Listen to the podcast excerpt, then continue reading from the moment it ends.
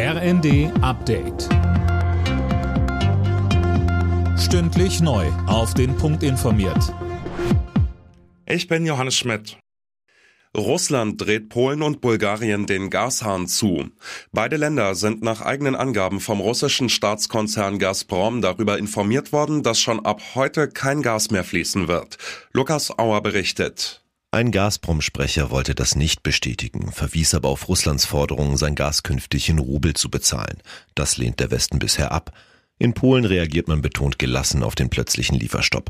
Man sei vorbereitet, es werde keine Versorgungsengpässe geben. Polen und Bulgarien sind, zumindest bisher, in hohem Maße von dem russischen Pipeline-Gas abhängig gewesen. Bundeswirtschaftsminister Habeck geht davon aus, dass Deutschland schon sehr bald unabhängig von russischem Öl sein wird. Ein Embargo sei handhabbar geworden, sagte er nach einem Treffen mit seiner polnischen Amtskollegin. Der Anteil russischen Öls würde derzeit laut Habeck noch bei 12 Prozent liegen. In Peking wächst die Angst vor einem Corona-Lockdown.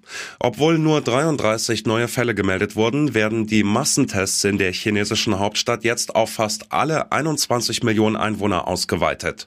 Dennis Braun berichtet. Die Anordnung der Tests im Pekinger Innenstadtbezirk hat bereits zu Panikkäufen in den Supermärkten und langen Schlangen vor den Testzentren geführt.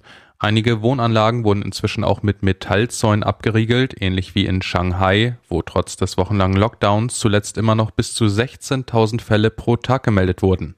Im Rest der Welt wachsen inzwischen die Bedenken, wie sich die Corona-Lage in China auf die Lieferketten auswirken könnte. Sieben Tore Spektakel in der ersten Halbfinalpartie der Champions League. Manchester City hat sein Heimspiel gegen Real Madrid mit 4 zu 3 gewonnen. Das Rückspiel in Madrid steigt nächsten Dienstag. Heute Abend empfängt Liverpool den FC Villarreal zu ihrem ersten Halbfinalduell. Alle Nachrichten auf rnd.de